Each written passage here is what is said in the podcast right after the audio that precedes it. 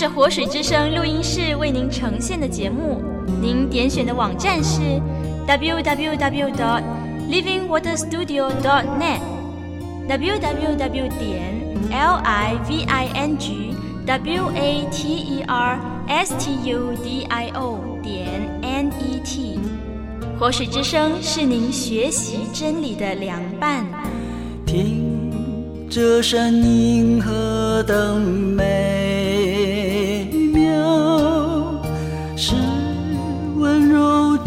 是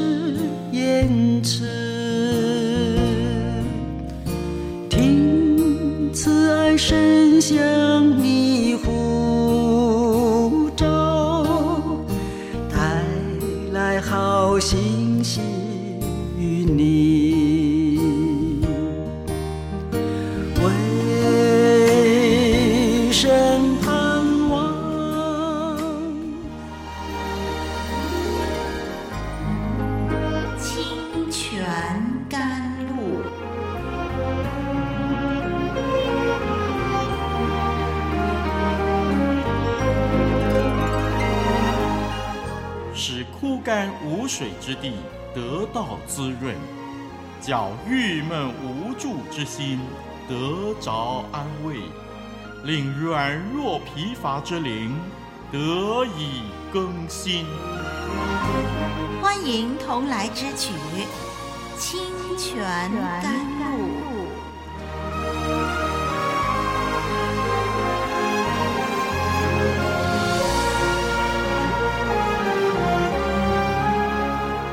朋友，你好，我是林丽文，欢迎收听《清泉甘露》。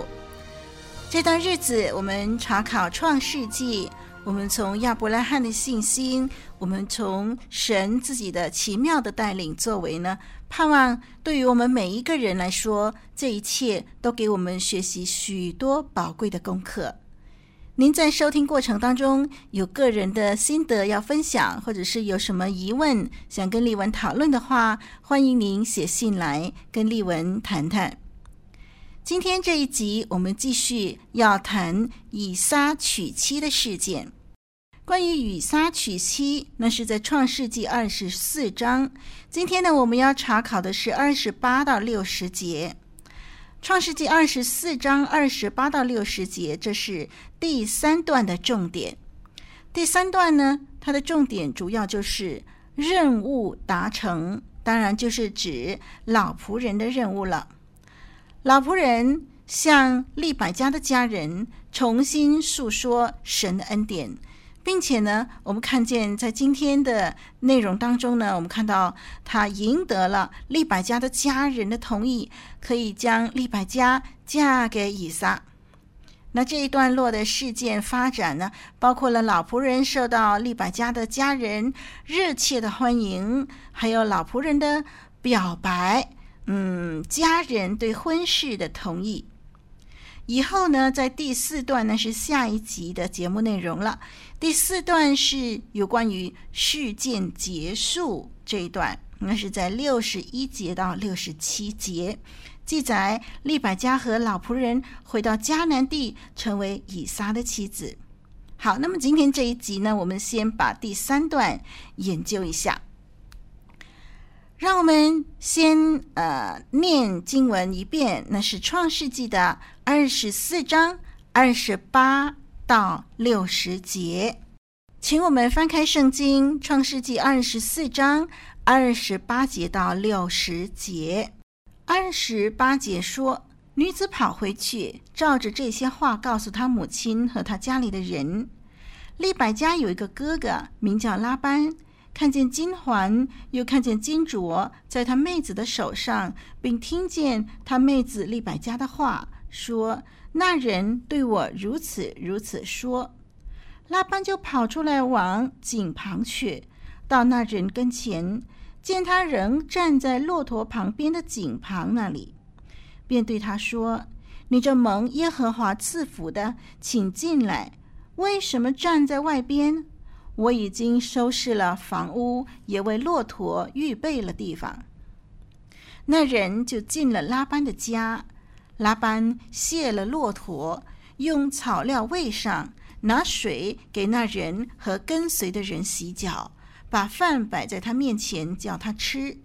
他却说：“我不吃，等我说明白我的事情再吃。”拉班说：“请说。”他说：“我是亚伯拉罕的仆人，耶和华大大的赐福给我主人，使他昌大，又赐给他羊群、牛群、金银、仆婢、骆驼和驴。”我主人的妻子撒拉年老的时候，给我主人生了一个儿子。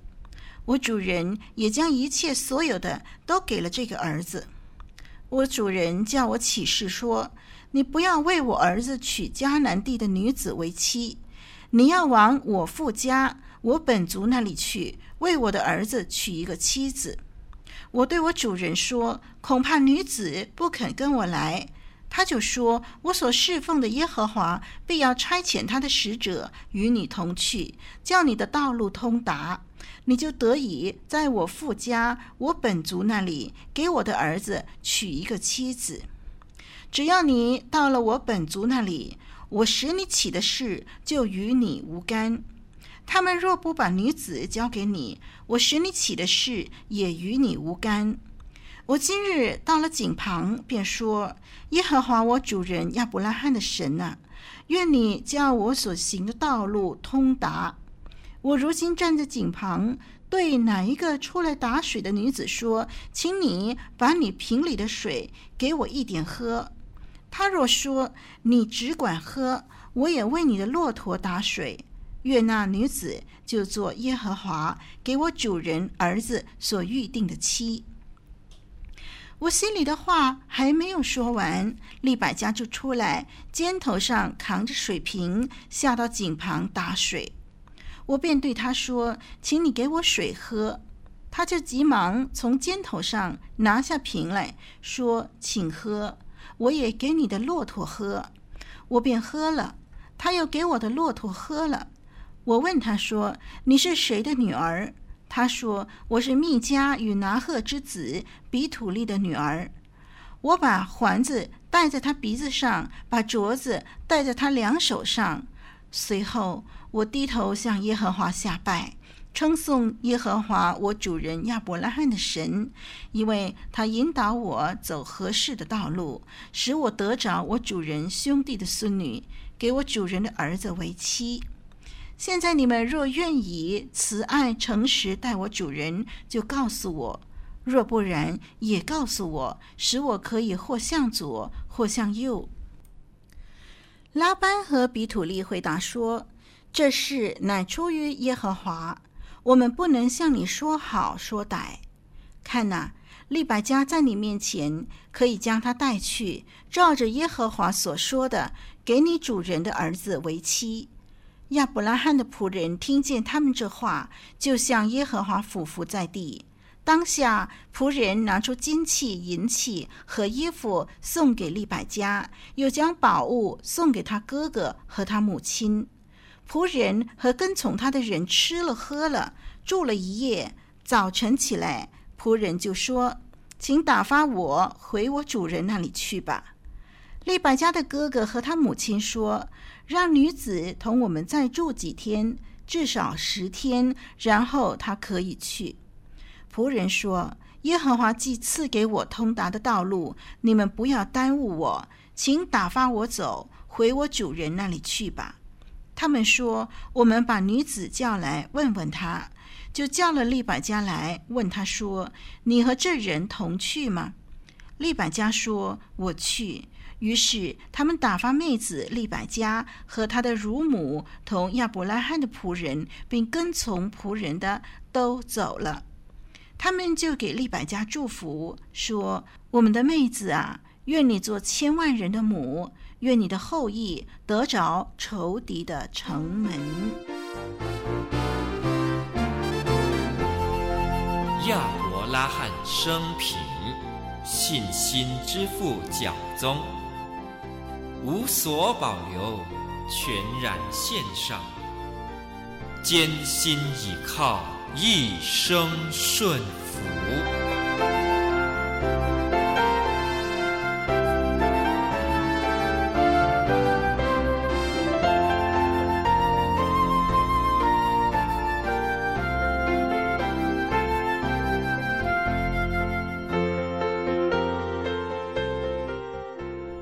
我们慢慢的来看这段的经文。我们看第二十八节到第三十一节，看到这段经文记载说，女子利百家跑回家里去，把事情告诉她的母亲和家里的人。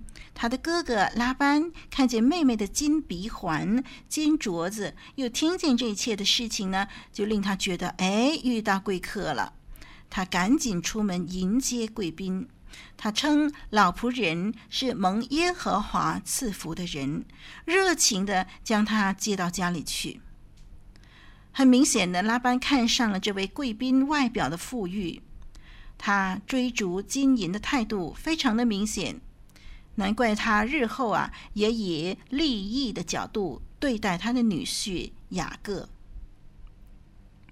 从二十八节开始，一直到第六十节的经文，是描述亚伯拉罕的仆人忠心的执行任务。他不肯在利百加的婚约确定之前，让自己先享受对方盛情的款待。对方殷勤的为他预备食物。但是老仆人坚持要先道明来意才吃。耶和华的引导在他的任务当中，既然如此明显，就促使他决意要敲定这门亲事了。这一点呢，我们可以从老仆人那个冗长的叙述当中获得印证。事件的记载手法不单单是说到仆人陈述所有发生的事情，而且呢，重复到目前为止所有重要的事件。我们看见呢，接下来长长的经文内容，这种重复叙述的手笔，这是为了强调而刻意安排的重复。我们需要了解圣经所强调的重点。重复背后的意义，就是让人注意到神的引导的奇妙和事情发展之间的关系，让人能够更加体会神在掌权。所以冗长的记载有特别的意义。在第二十九节当中，看见拉班这个人物呢，从经文的记载呢，我们就可以看见这个家庭的一家之主啊，是拉班，就是利百家的哥哥。可能因为这个家庭不是由家长来掌管，而是由兄弟管理；又可能因为父亲比土利没有能力管理。我们再看老仆人吧。老仆人说出他自己是富有的亚伯拉罕的一个仆人，他不远千里而来，无非就是要为他主人亚伯拉罕的儿子找一个妻子。因为迦南女子并不适合，他又说出他向神提出试验的方法，并且呢，利百加怎么样的照做了，所以最后他问他们是不是愿意让这位被选上的新娘子跟他回去。我们看见这段的经文的铺排就是这样，就是在第三十五节呢，说到老仆人，他强调亚伯拉罕的祝福。然后三十六节说到，以撒呢就继承了亚伯拉罕的一切。三十七节说到他起誓啊，不可娶迦南人为妻。然后呢，第四十节就是说到神的使者在一路上照管，使到呃老仆人的道路通达。嗯呃，这个四十二节到四十四节呢是。在井旁的祈祷，呃，就是他求神使道路通达，然后求神向他指示谁是神为以撒指定的妻子。四十八节说到呢，他怎么样去辨认利百加就是那位新娘子呢？然后，呃，他颂赞耶和华引导他走合适的道路。我们注意第三十六节说到，以撒是亚伯拉罕年老的时候所生的儿子。这里呢是要向利百加的家人强调说，以撒不太老。呃，又说到呢，亚伯拉罕呢把一切所有的都给了这个儿子，显示以撒是富有和在这个家中呢是有地位的。那么，既然是耶和华的照顾、掌管、引导仆人找到利百家，于是呢，仆人就勤辞恳切地请求这个家庭能够同意他的要求。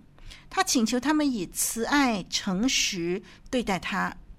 慈爱、诚实这个字眼，在第二十七节是用来描述神怎么样去对待亚伯拉罕，就是慈爱诚实。那么这样的老仆人呢，就希望利百加的家人也以同样的态度，就是慈爱诚实来对待亚伯拉罕。怎么样以慈爱诚实对待亚伯拉罕呢？就是不要违反神的心意，要答应把利百加嫁给以撒。那么，所以我们看见啊，冗长的经文，这些重复的这些的细节呢，都在强调神如何垂听祷告，如何带领老仆人一直来到利百加的家人面前。面对神的引领啊，这么强烈的证据呢，那么利百加的家人就只好默认了。拉班和比土利就回答说。这事乃出于耶和华，我们不能向你说好说歹。看哪，利百加在你面前，可以将他带去，照着耶和华所说的，给你主人的儿子为妻。那么，作为哥哥的拉班和作为父亲的比土利一起回答这段话。嗯，这是当时的风俗了。那么，不过这里的记载的手法呢，就先提到拉班，就是这个哥哥啊，就儿子啊，然后才提到父亲比土利。那么，这种不合乎传统的次序，或许就是要反映比土利在家中是没有领导能力的，强调的是拉班才是一家之主。在我们看到的接下来这经文呢，就是第五十五节那里呢。更是只提到，呃，拉班就是哥哥，还有提到这个利百加的母亲。这段经文没有提到拿鹤，可能表示他已经是不在人世了。这件事情由神的照管决定一切，非常非常的明显。这个家庭于是就接受这门婚约，他们同意让老仆人带着利百加离开了。听众朋友啊，如果不是神亲自带领介入，大概事情没有那么顺利。因为单凭一个陌生人一番话就能够相信，并且把女儿交出去，实在不是容易的事情。难怪老仆人执行任务的时候那么战战兢兢。神的手引领每个步骤，使到难如登天的事情一一迎刃而解。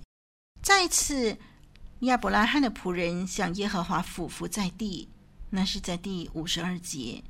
他回应任务顺利完成。从老仆人的行为来看，我们很清楚知道他的信心对象是神，是神成就了这个任务。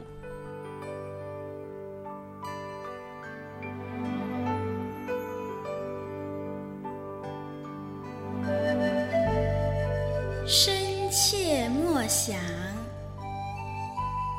彻底遵行，清泉甘露，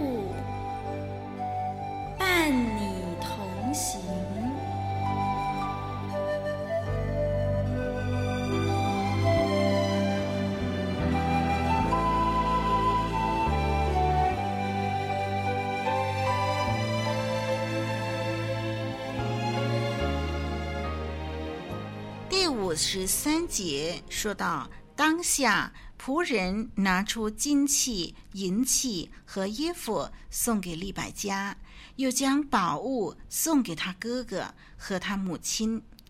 我们看见老仆人代表亚伯拉罕拿出这些贵重的礼物送给利百加的家人，表示利百加远离亲人和家乡，所要嫁过去的家庭是富有的。第五十四节记载，他们一起用饭之后呢，老仆人就和跟从他的人啊、住在那里住了一夜。清早起来，呃，那么他们就开始要启程了。那拉班和他的母亲呢，却提议说要他们最少再留多十天。根据一些的资料显示呢，就是嗯，这是当时的风俗。虽然是这样，不过对于老仆人的任务来说，这又是一种的张力呀。因为呢，停留多一天呢，事情呃就有可能产生变化。或许呢，利百加的家人呃会改变主意呢，或许会提出什么不妥当的条件呢，等等啊。那老仆人为了避免节外生枝，所以就坚持不再久留。于是他们就打算问利百加的意见了。在第五十八节记载，利百加说：“我去。”啊，听众朋友注意了，这是整件事情最决定性的一句话。利百加接受神的引导，就像亚伯拉罕那样，凭着信心向前途迈进，离开他自己的家庭。于是他们就打发利百加的乳母陪他一同上路。我们常常注意亚伯拉罕的顺服，却很少想到利百加的顺服。在婚姻这件事情上，当然比较关键的人物是。他的父母兄长，但是他愿意跟随老仆人，不再停留在娘家多几日，实在表现出他对老仆人的使命有极大的信心，知道这是神的旨意。或许他也避免因为耽搁而使自己更难以与娘家告别，所以就选择跟从老仆人。不过事情发展到这个地步，从老仆人的角度而言，这又是多一个印证了，证明神的带领开路。许多按人看来很困难的事情，包括利百家个人的意愿，都在这里呢一一的化解了。是的，如果出于神的心意，任何阻力都不是问题，神会负责到底。人只要专心完成自己分内的事就够了。请我们留意第六十节这行人离去的时候的祝福吧。给利百加的祝福实际上和亚伯拉罕所受的祝福是相当一致的。他们在祝福当中说：“我们的妹子啊。”愿你做千万人的母，愿你的后裔得着仇敌的城门。我们很肯定的就是利百加是有份于这项福气的。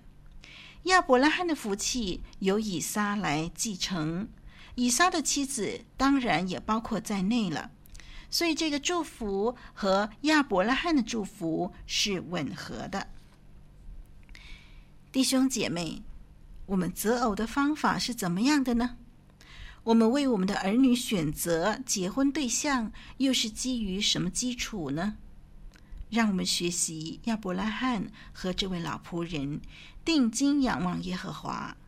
神所拣选的必定是最适合的，也是最稳妥的。求神让我们有敏锐的属灵洞察力，能明白他的心意，更愿意顺服他的心意。我是丽文，上帝祝福你，再会。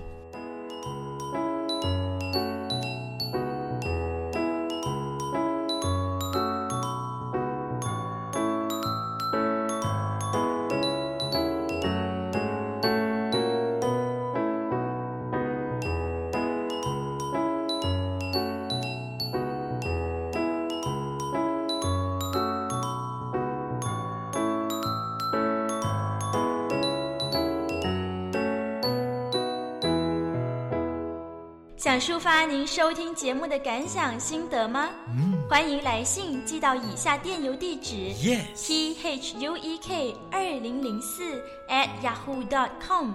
我们期待您的分享哦。Yeah!